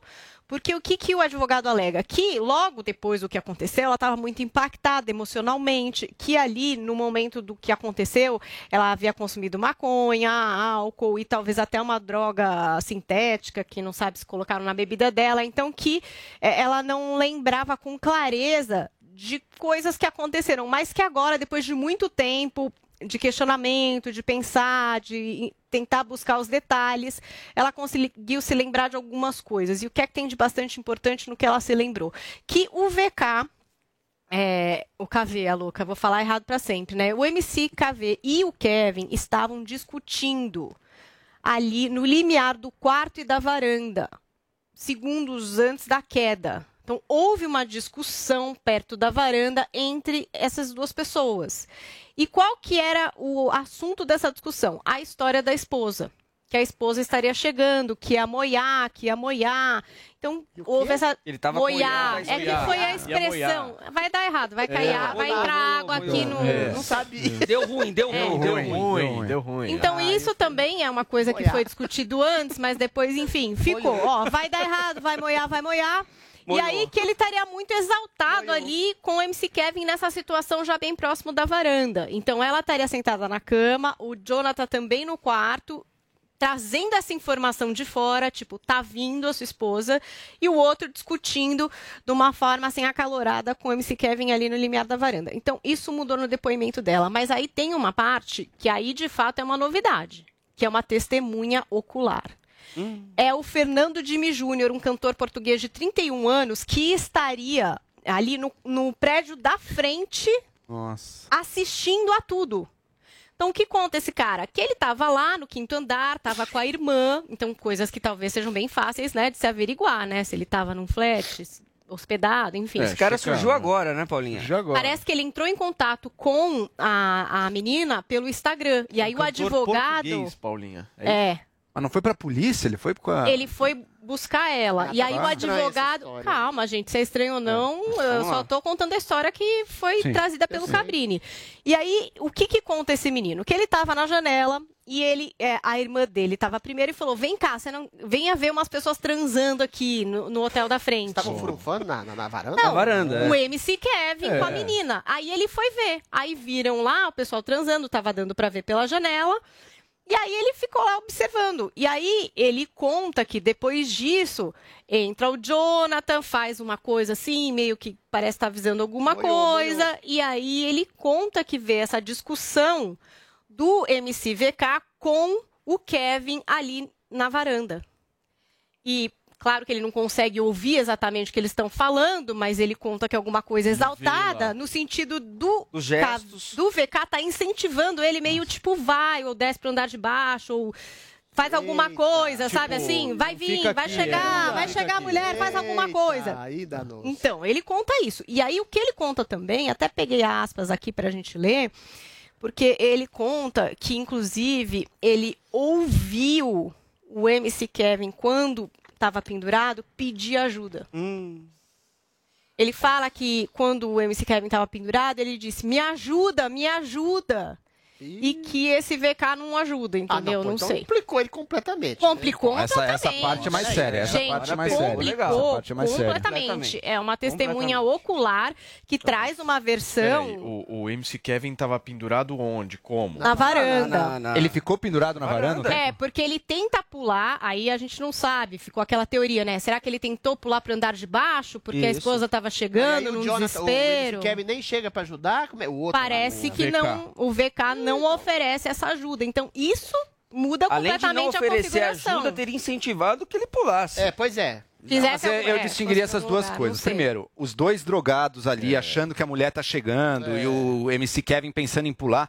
Nessa parte eu não vejo grande responsabilidade do amigo que fala: "Meu, foge, a mulher tá Agora, não chegando, ajudar, faz o que faz o que for". Eu não eu não culparia ele por isso. Foi uma decisão do MC Kevin ali ge- levado pela droga. Agora, se de fato ele ficou um tempo pendurado ali na sacada, pedindo ajuda, e o outro ouviu e não fez nada, daí realmente É, então. realmente é uma Mas coisa que leva a gente a- a pensar. Como não, que acho que faria diminui, né? Acho que, acho que diminui a responsabilidade. Mas você mesmo altera, você já não ficou um pouco bêbado na vida, você ainda Não, não, tem não, algum. Mas você acha que era Pode só ser. álcool ali? Não, não, tudo bem, mas é que o Gente, eu não sei o que alterações. é, mas essa versão de que o Eu acho mais ele grave- tinha eu acho mais grave incentivado isso. não é novidade, Não é tá? novidade, exato. Isso não é A novidade. gente está trazendo agora por causa da questão ajudou. dessa testemunha que Isso. está Ela- trazendo. ela- ela mas- mas é- mas é o é diferente, é o diferente, porque Exatamente eu- a posição das pessoas Isso. na hora que ele cai. Ter incentivado a pular, pra mim, não me parece a coisa mais grave. Agora, ter recusado ajuda, caso ele tivesse condições de ajudar, me parece uma coisa mais grave. E a família se manifestou também, porque é, teve a esposa dele, né, agora viúva, dizendo que é isso, que ela acha que tem mais coisa nessa história, Ela sempre né? desconfiou Ela disso, sempre desconfiou sempre. disso, porque o- o- a mãe também, enfim, parece que não gostam muito do das VK, amizades. acham que é uma amizade por Gente, interesse. numa boa, numa boa. E O cara, tal. o cara tava bêbado, tava drogado, tava deslumbrado pela própria fama, tava numa orgia semanas depois de ter casado. Eventualmente, tudo isso indicava que foi fruto de uma irresponsabilidade sem culpa efetiva e objetiva de ninguém.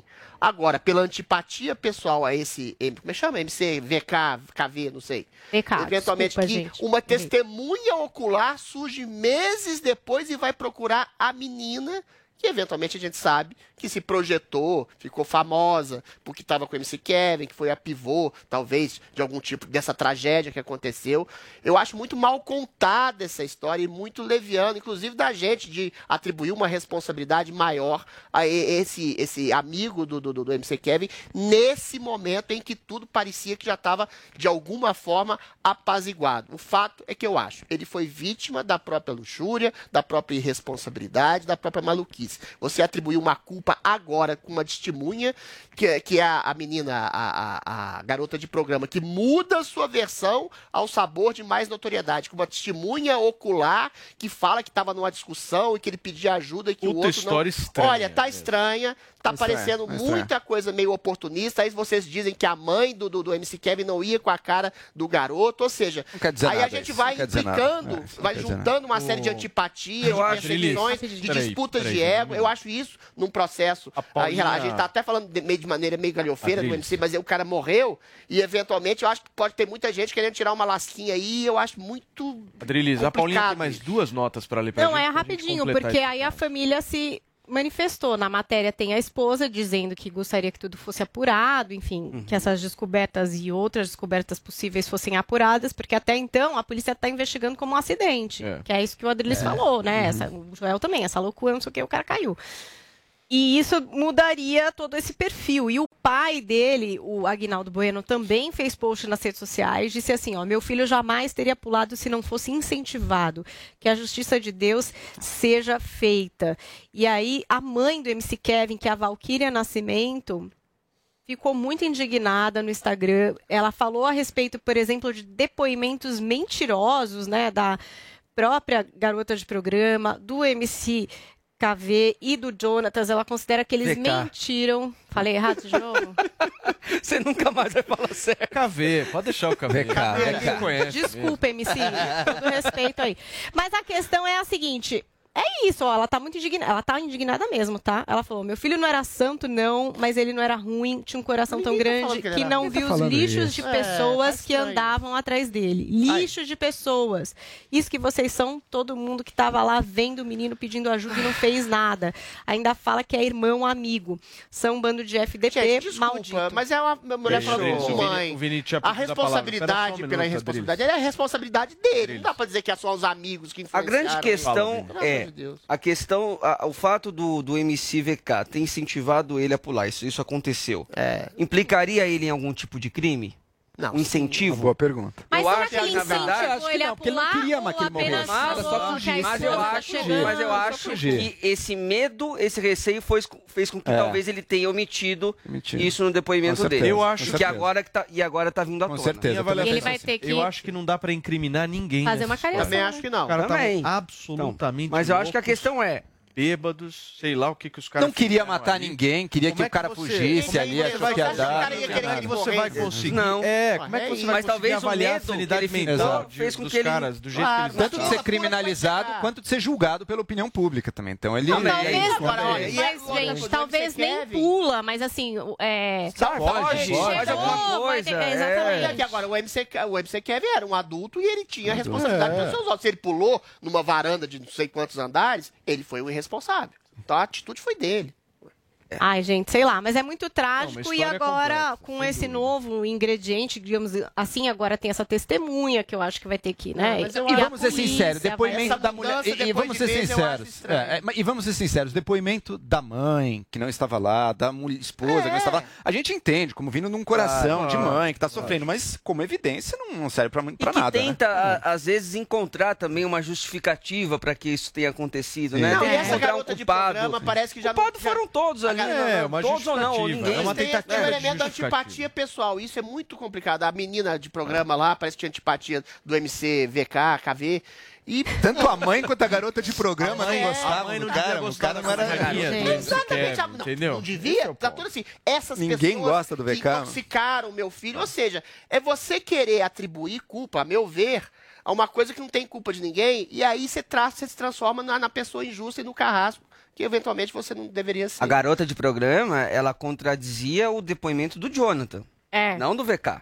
Do Jonathan, que era o fato dele ter entrado. Saído, que- trazido essa informação entrar. de fora que a esposa estava É, vindo. é. Isso Então, teria assim, sido é do muita Jonathan. versão para um acidente, né, Acho que gente? foi Mas culpa do MC Kevin, que foi doido, tava irresponsável, e aí Muito pulou, tava drogado. Muito bem, turma. Olha só, nós estamos com quase 33 mil pessoas nos acompanhando agora no nosso canal do Morning Show no YouTube. E eu não posso deixar de pedir aqui o seu like. Deixa o seu like pra gente tentar chegar em mais de 10 mil likes nessa nossa transmissão, porque ajuda o Morning Show a ter mais alcance no YouTube e a mais pessoas poderem nos acompanhar. Dá aquela força o seu like, parceiro. São 11 horas e 3 minutos.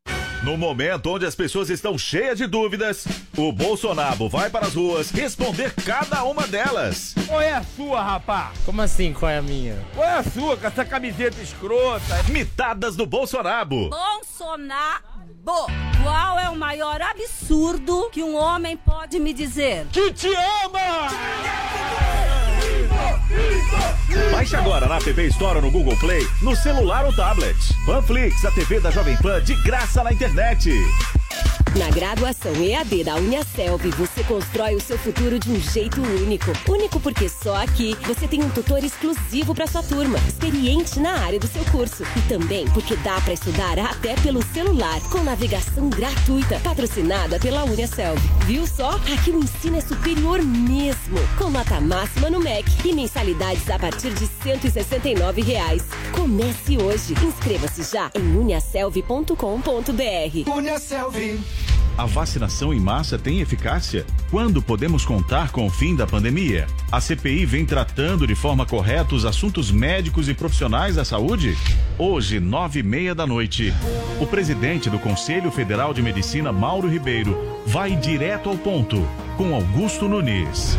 Direto ao ponto. Jornalismo Verdade. Para assistir, baixe agora Panflix na sua loja de aplicativos. É grátis. Ele te ensinou que a vida é uma aventura, que é feita de pequenas e grandes conquistas, mas também de muito estilo e conforto. Neste Dia dos Pais, retribua todo o carinho e aprendizado. Presenteie ele com calçados Pegada. São modelos de botas, sapatos sociais, sapatênis, sandálias e chinelos desenvolvidos com atenção em cada detalhe. Encontre nas principais lojas do país ou pelo site pegada.com.br. Dia dos Pais Pegada. Ligados para sempre. Dia 6 de agosto é C6 Day. Mas você sabe o que é C6 Day? É dia de desconto. Dia de se convencer de que duas polegadas a mais de tela fazem toda a diferença. C6 Day é dia de entregador fazer fila na sua porta. Dia de encher o elevador de recebidinhos pagos. É dia de preço baixo. Dia em que a mãe compra e o filho não vê. É dia 6 de agosto. Um dia com milhares de ofertas que são uma maldade. Tudo na C6 Store. A loja dentro do app do C6 Bank. Corra, abra sua conta gratuita e peça seu cartão. C6 Bank é da sua vida. Pai, pai, pai, pai, pai, pai, pai, pai, pai, pai, Tem pai pai de todo tipo e de todo jeito. Mas todo pai tem uma coisa em comum: um grande coração repleto de amor. Pai, ainda bem que tem.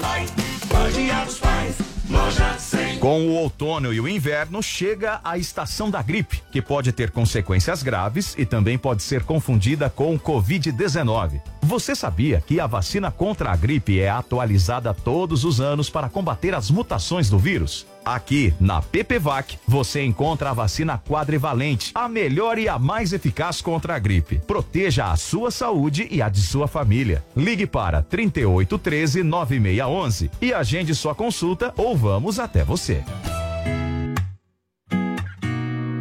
Baby, se não quer mais ficar, não insista. Não vê que o nosso amor é de revista. A gente,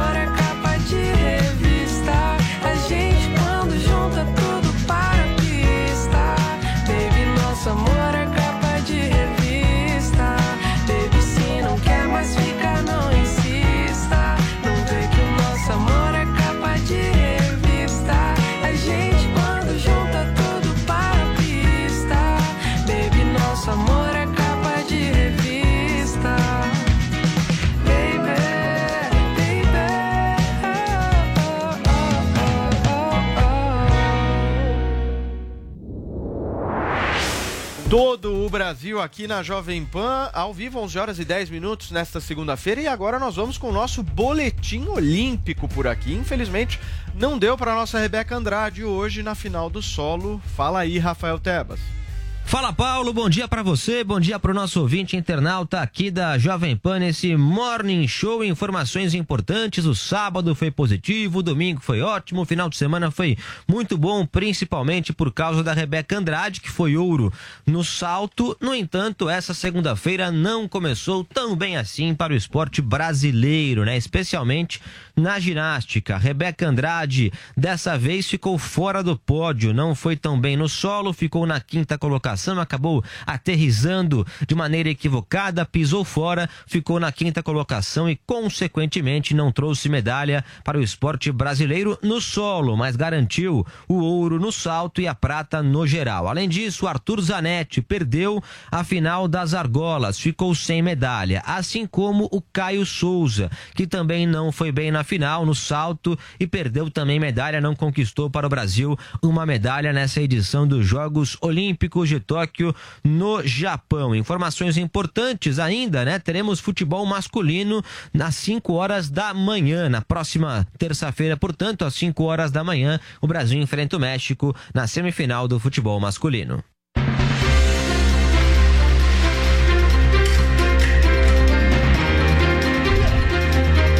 Jogos Olímpicos 2020. Muito bem, ou seja, Adrilho Jorge, o que aconteceu com o Brasil? Ninguém ganhou nada. Essa não ganhou, essa infelizmente também não ganhou, mas ninguém desistiu. Isso é Ninguém bom. desistiu. E nós vamos falar aqui, Ai, vamos ai. continuar falando aqui Ui, ui. Ai, ai. Ai, da. Olimpíada de Tóquio. Porque após várias desistências, como o Adrilho Jorge já cutucou aqui, a ginasta americana Simone Biles decidiu disputar a final da trave nesta terça-feira, né, Paulinho? O que, que fez ela mudar de ideia? Então vamos lá. Porque no domingo a gente tinha essa questão, se ela ia ou não participar da final de solo, que a gente teve aí os E resultados, a gente teve a brasileira em quinto, né? Bom, aí não, não vai participar. Então desistiu também de participar da final do solo. Legal.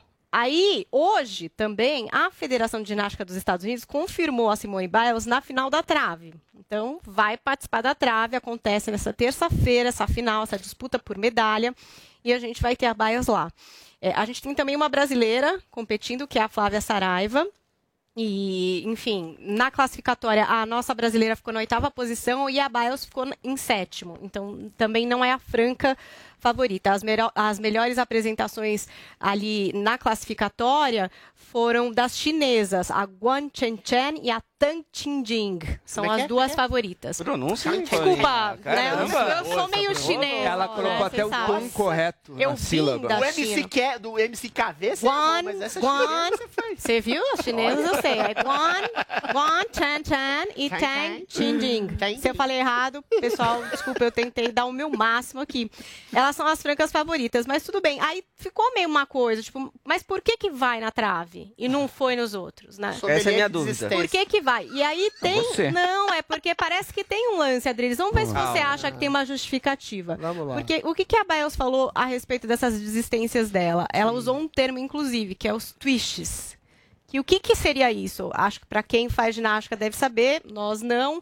Então a explicação é a seguinte: que durante esses saltos, onde você dá aquelas piruetas e tal, pode acontecer da atleta perder a noção do corpo e não entender mais um movimento que ela está super acostumada de fazer. Então, isso aconteceu com ela agora. Ela falou que já aconteceu em outras ocasiões durante treinamentos e outras atletas também já passaram por isso. Então, essa falta de percepção do corpo no espaço, E por né? que se deu isso com ela? Ela alegou? Então, aí eu não sei se é alguma coisa que Uma pode ter a ver com saúde. saúde Mental. Eu acho que é relacionado saúde estresse, é. vários, não sei. Aí ela teria que detalhar depois mais. Mas o que se sabe Nesse outro, ela não teria esse problema porque ela não teria que fazer esses saltos. é isso, Exatamente, porque não tem esse salto Bah. livre no espaço, então ali ela se sente é, capaz de fazer. Porque qual que é o lance do atleta? A gente pensa, bom, se o Adriano estiver meio mal aqui mentalmente, o que, que ele pode fazer? Errar, né? Causar aqui Falar uma fake coisa, news sem querer. gritar, sei lá. Agora, ela, se é um salto desse alguma coisa, pode se machucar muito seriamente, Devia né? ter ido, né, Paulinha? A questão Bom, é essa. tudo bem. problema deu Aí é outro, outro rolê. Mas ali ela vendo que realmente não ia ser possível, que ela não conseguiu, e agora vai ter na trave, que espero que ela vá bem, que ela consiga ter uma boa performance. Ela não é a favorita, mas que ela consiga pelo menos participar, mesmo porque eu acho que ela encarou isso de uma forma corajosa, né? Ela ficou o tempo inteiro ali, dando apoio a todas as outras atletas. Eu acho que não é uma decisão fácil. Eu ouvi aqui a discussão de vocês. Na verdade, eu ouvi só a parte da Camila, que foi maravilhosa, a Camila Pavão.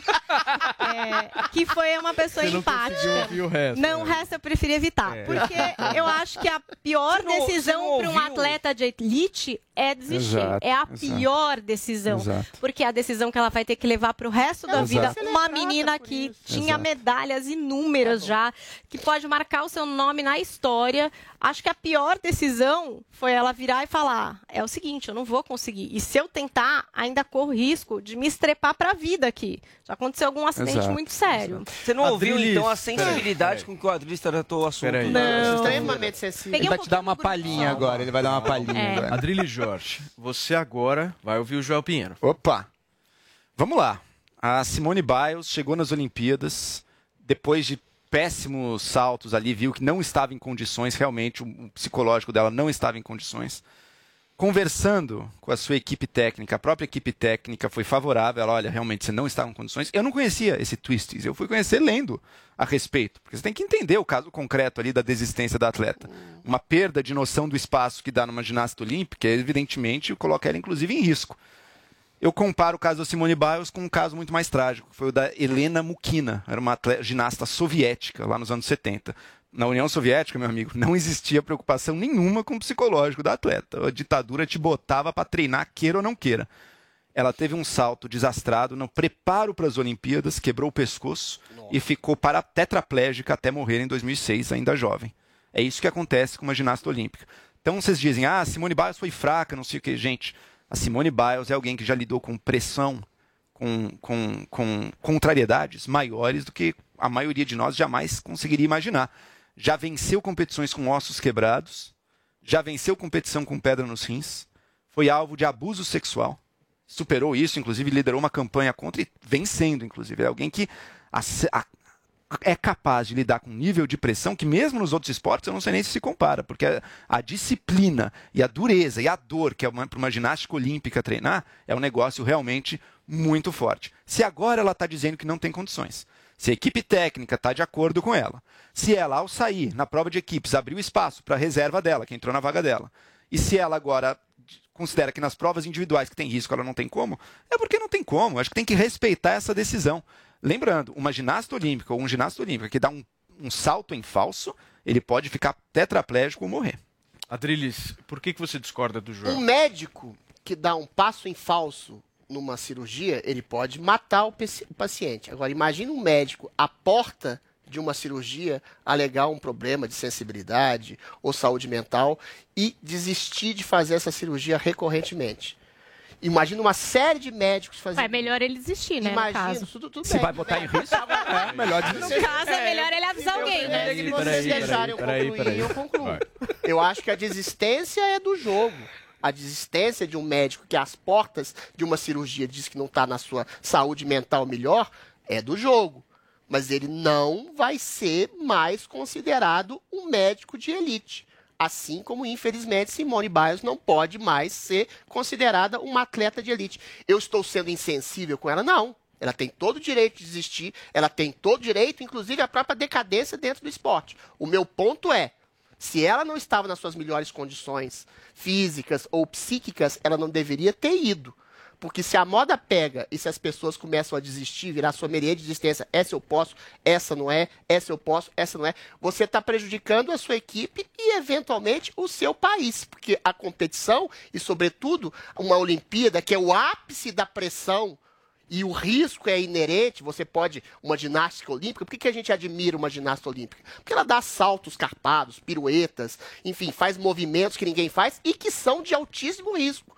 Assim como um médico que faz uma cirurgia, assim como um piloto de Fórmula 1, esses riscos são inerentes à profissão. Quando você, por medo, por saúde mental, não se sente apto, o que você tem que fazer é, infelizmente, desistir da sua posição de atleta, ou de médico, ou de piloto de Fórmula 1, ou de qualquer profissão de risco.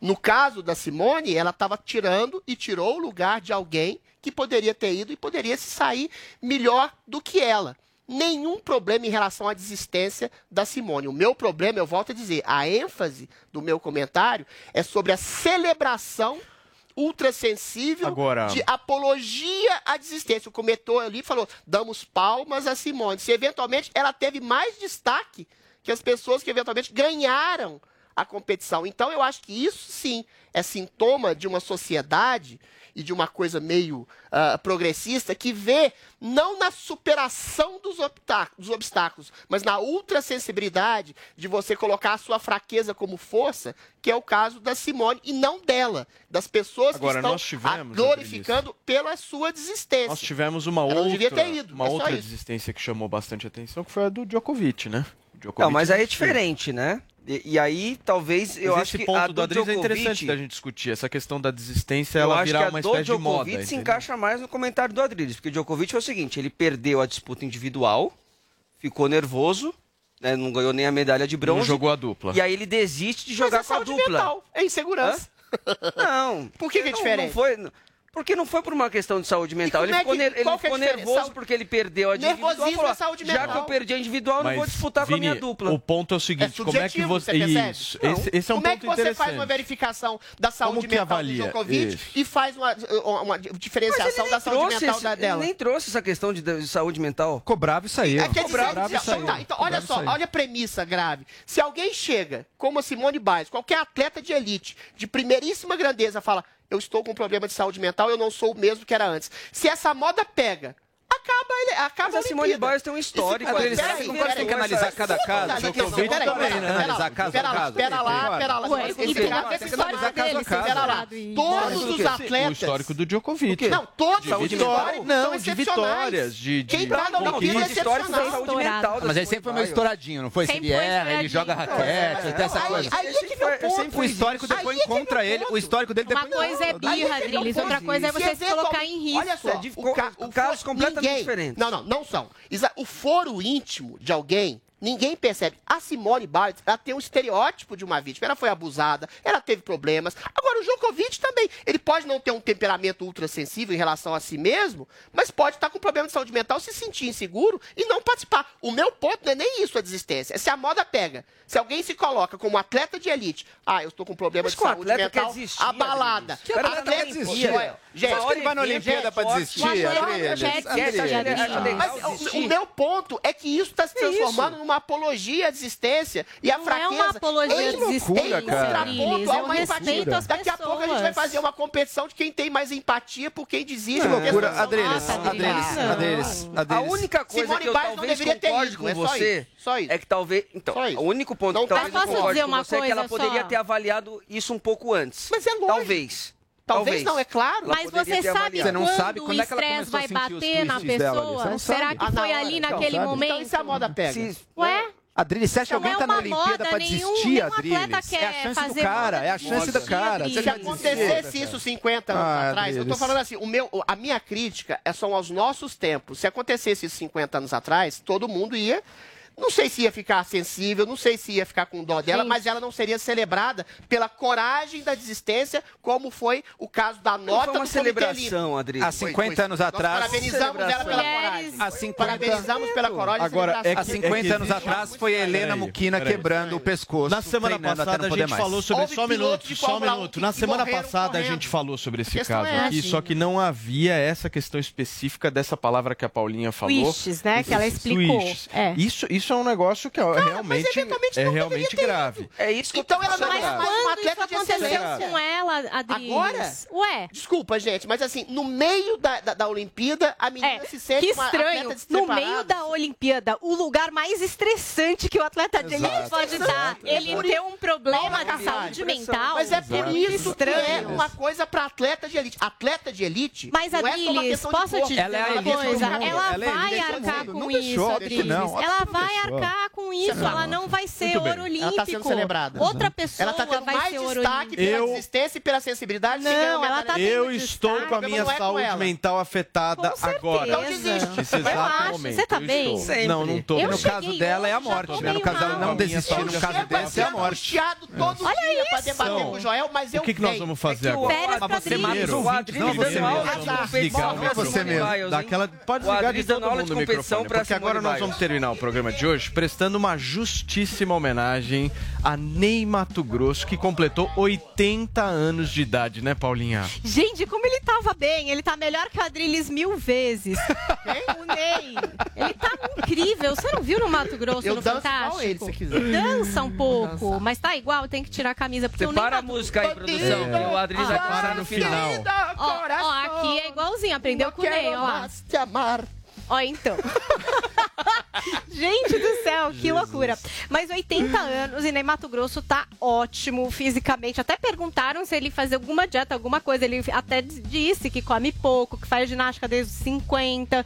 Falou um pouco de como encarou a pandemia. E o bacana é que ele segue ativo e ativíssimo, né? A gente vai ter uma biografia inédita agora do Ney Mato Grosso e um álbum que vai pegar o título aí de uma música do Caetano Veloso, que é Nu com a Minha Música então vai ser muito bacana a gente poder ter é, esse homem da música, 50 anos de carreira, 80 anos de vida, lançando. Infelizmente não com shows, porque o Ney Mato Grosso É. é muito performático, mas entende que não é momento pra botar um show aí na rua, mas espero que em breve, né? Estamos aqui todos torcendo para essa retomada.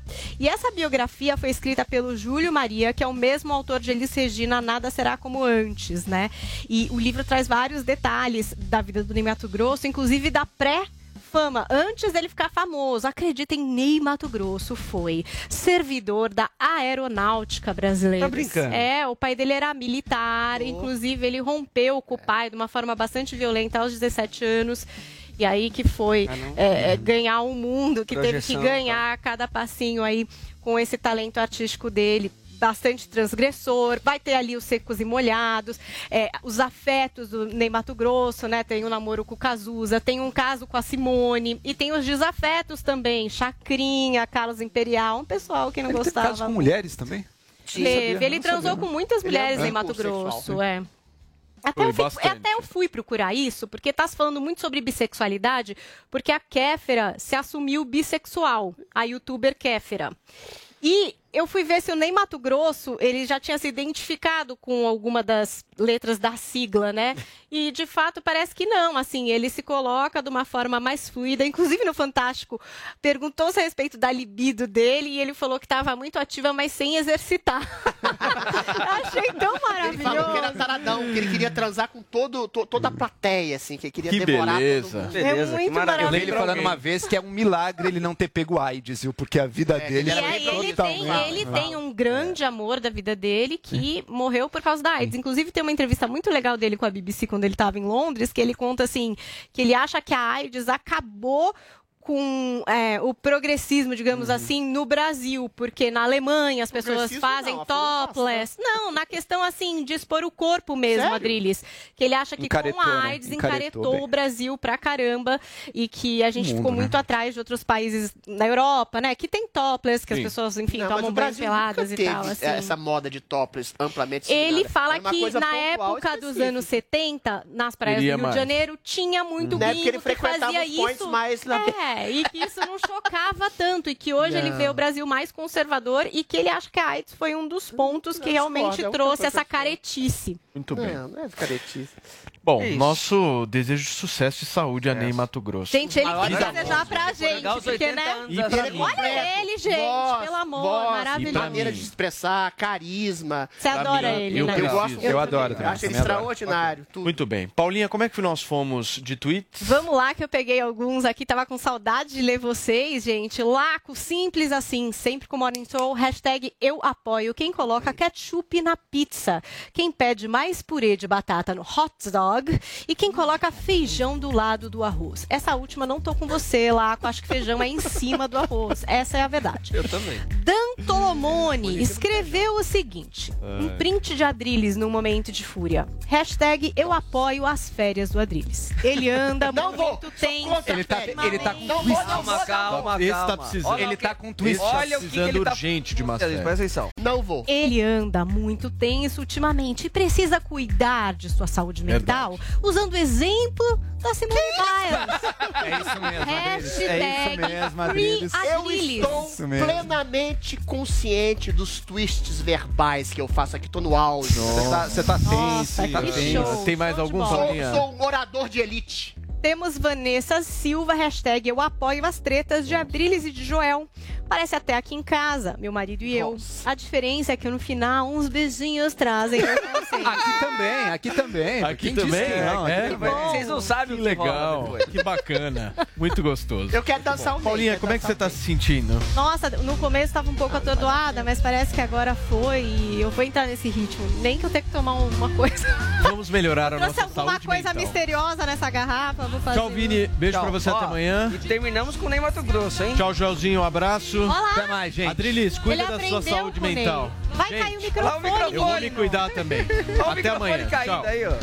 Roda vira, vira, vira, vira, vira, vira, homem, vira, vira, vira, lobisomem, vira, vira, vira, vira, vira, vira, homem, vira, vira.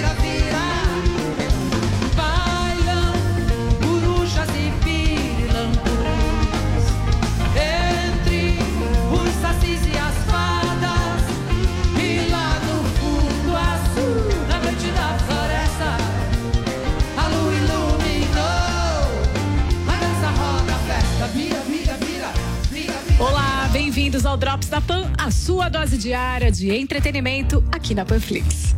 Vamos começar a semana falando de mudanças no Oscar 2022 e tem também novidades quentes da Marvel, de uma série super aguardada por todos e um astro que estará no filme desse vasto universo. Vem saber!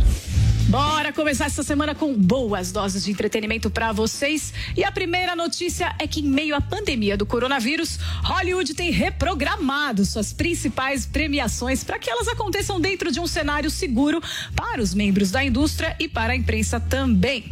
E a premiação do Oscar 2022 teve a sua data oficial adiada, inicialmente agendada para o dia 27 de fevereiro, como eu já havia comentado aqui com vocês. E a grande entrega da mais cobiçada estatueta agora vai acontecer um mês depois no dia 27 de março. Já o anúncio dos indicados será feito no dia 8 de fevereiro. Esperamos que até lá as coisas estejam bem melhores nesse mundão, né, terráqueos? A Marvel Studios divulgou em seu Instagram a primeira imagem oficial do Gavião Arqueiro. O material traz Clint Barton conversando com sua futura aprendiz e sucessora Kate Bishop. Além disso, a publicação confirma que a atração chegará ao catálogo do Disney Plus no dia 24 de novembro desse ano. Além da dupla, Florence Pugh irá reprisar seu papel como Helena Belova, uma versão mais jovem da Viúva Negra.